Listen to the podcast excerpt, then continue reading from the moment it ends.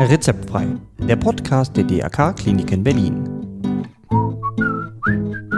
Heute die Aufgaben der Kinderschutzambulanz.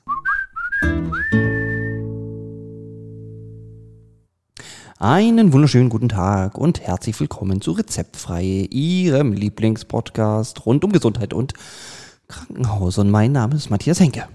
Ja, heute haben wir ein sehr, sehr wichtiges Thema. Wir sind immer noch in unserer Reihe für Kindermedizin.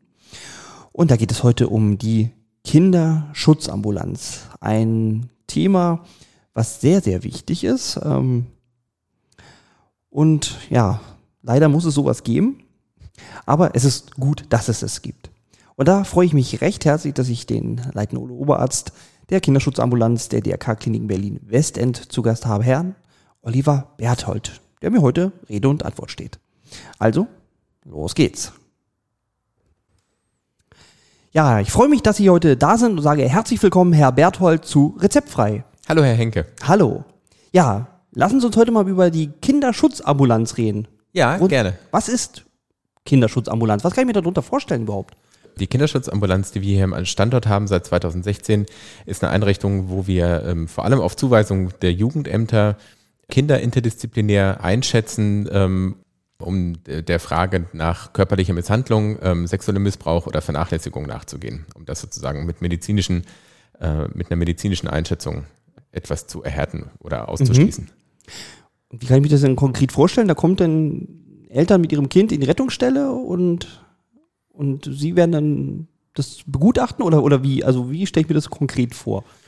Also ähm, die Familien, die wir sehen, die kommen auch nach Zuweisung, das heißt in der Regel durch Jugendämter oder niedergelassene KinderärztInnen mhm. ähm, oder auch tatsächlich auch mal ähm, durch, die, durch die ZNA aus unserem Haus oder aus an, anderen Häusern. Ähm, genau, und so, ähm, die kommen alle mit Termin und ähm, so, dass wir sozusagen dann wissen, wer wann kommt und wir uns die Patienten nach Dringlichkeit angucken können. Mhm. Und Sie gucken sich dann das Kind an und begutachten das dann sozusagen? Genau, je nach Fragestellung ist es ähm, vorher entschieden, welche Fachrichtungen notwendig sind, ob wir, ähm, ob wir die Kinder- und Jugendpsychiatrie dazu brauchen, ob wir nur die Pädiatrie brauchen, ob wir auch die Gynäkologie brauchen. Mhm. Gegebenenfalls sind Röntgenbilder notwendig, dann sind natürlich die Kollegen aus der, aus der Radiologie involviert. Also das ist abhängig davon, welch, was die Fragestellung ist. Okay.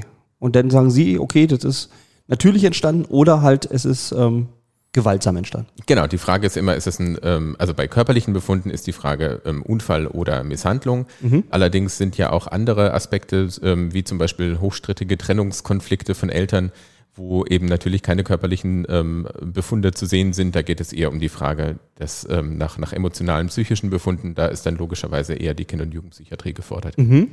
Okay. Und Sie koordinieren das dann so?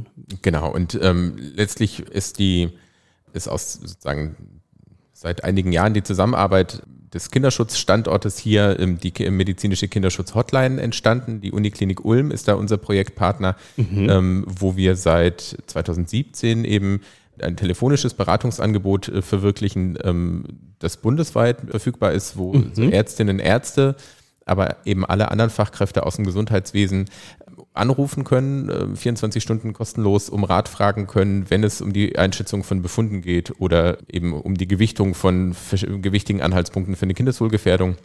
Und was eben neu ist, ähm, deswegen ist das so ganz aktuell gerade, ist, dass wir seit einigen Monaten jetzt auch Jugendämter und ähm, freie und, und öffentliche Träger der Kinder- und Jugendhilfe sowie ähm, Fachkräfte aus den Familiengerichten beraten, weil natürlich auch dort medizinische Fragestellungen für eine mögliche Kindeswohlgefährdung auftauchen. Also kann auch jetzt irgendjemand aus Freiburg anrufen und sagen, oh, wir haben hier einen Befund und ähm, sagen Sie mal was dazu. Ja, genau so ist es. Also natürlich können wir uns über das Telefon keine Befunde anschauen, aber mhm. wir können gemeinsam einschätzen, ähm, wer zum Beispiel dort in der Nähe das genauer abklären könnte, wie spezifisch die Befunde sind und ähm, ob sozusagen zum Beispiel eine, eine Anamnese zu einer Verletzung passen könnte.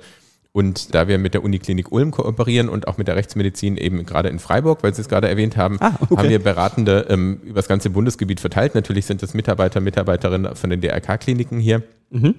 aber eben auch Angestellte der Uniklinik Ulm. Ähm, und wir haben Beratende in, in Hamburg, in Köln, in Freiburg, in Ulm und eben natürlich in Berlin. Ah, okay.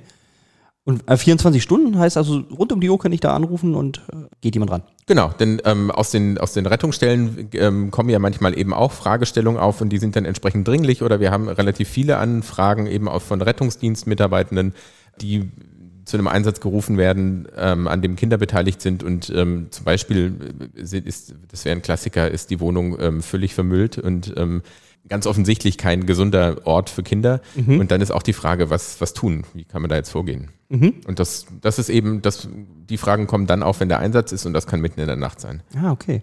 Wie viele Personen arbeiten in Ihrem Team? Also wir sind zehn Personen, ähm, mhm. die beraten. Dann haben wir zusätzlich noch eine Sozialarbeiterin, die uns sozusagen unterstützt mit den Fragestellungen, die aus den Jugendämtern kommen. Eine Juristin, die ähm, sozusagen das ähm, Projekt unterstützt.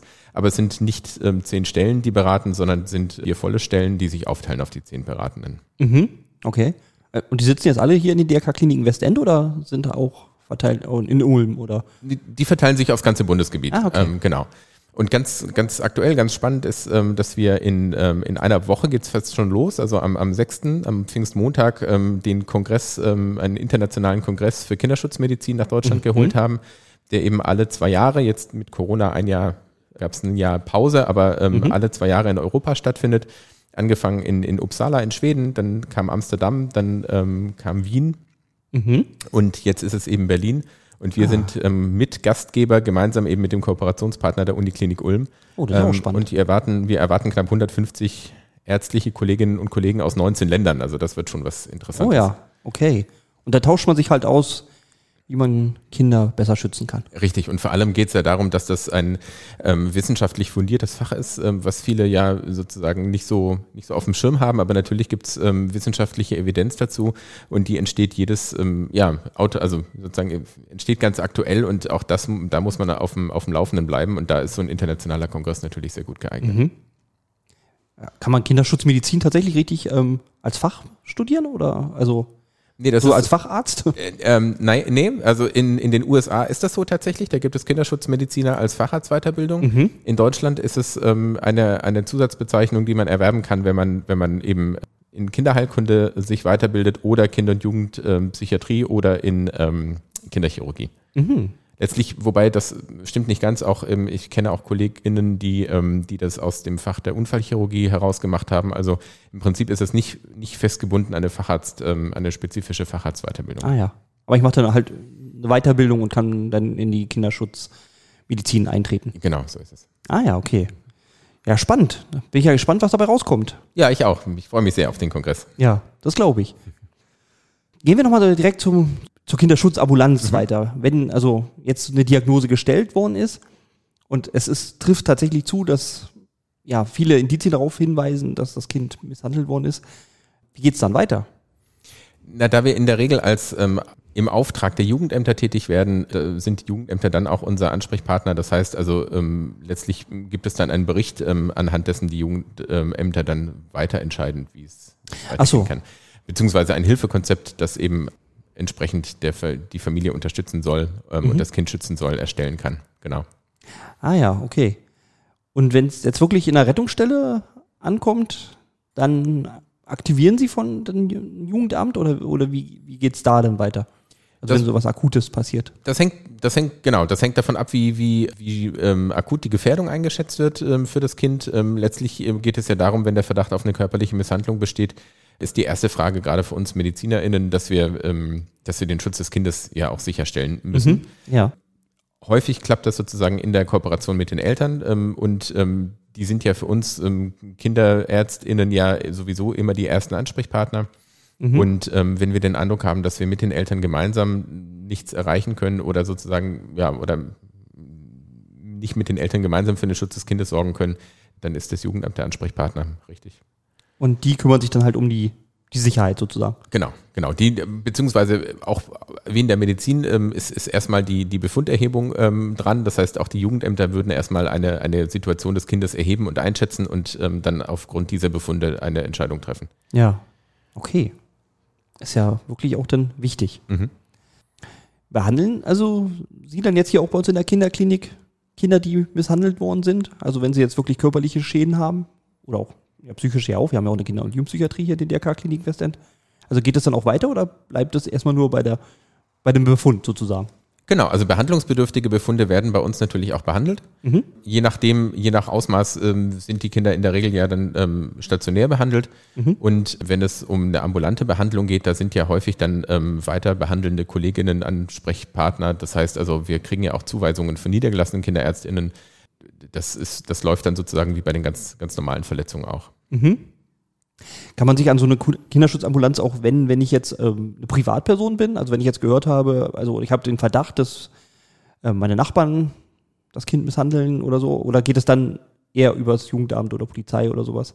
Genau, als Privatperson geht das nicht, ähm, gerade deswegen, weil ja nicht die Aufgabe von uns MedizinerInnen es sein kann, sozusagen die Gefährdung des Kindes ähm, vollumfassend einzuschätzen und für den Schutz zu sorgen. Mhm. Das ist eben die Aufgabe des Jugendamtes. Das heißt, das Jugendamt ist Ansprechpartner für alle Privatpersonen, Nachbarn, Angehörigen, Betroffenen, um erstmal die Situation zu klären. Und ähm, ja, nur in, einer, in einem kleinen Teil der Fälle braucht es da eine medizinische Abklärung. Das heißt also, ähm, gerade wenn das Beispiel, was Sie genannt haben, mhm. wenn Sie als Nachbar aus einer Wohnung ähm, ständig Geschrei hören und, und äh, Sie wissen, dass da Kinder leben und ähm, machen sich Sorgen um, den, ähm, um das Wohl der Kinder, dann ist das Jugendamt deswegen der Ansprechpartner, weil natürlich vor Ort geguckt werden muss, was da los ist. Mhm. Das ähm, können nur die Jugendämter, das ist auch ihre originäre Aufgabe.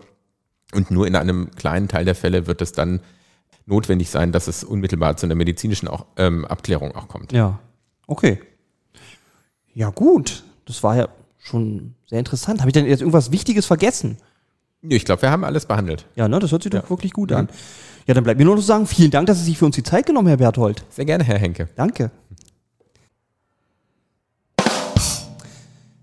So, vielen Dank. Das war Oliver Berthold unser Fachmann in der Kinderschutzambulanz. Und ähm, ich bedanke mich recht herzlich, dass er sich die Zeit genommen hat. Das war sehr, sehr interessant und ja, wichtig. Und wie immer kommt hier mein Aufruf, falls Sie wieder Vorschläge, Kritiken, Anregungen oder Lob haben, schreiben Sie mir eine Mail an äh, rezeptfrei.drk-kliniken-berlin.de.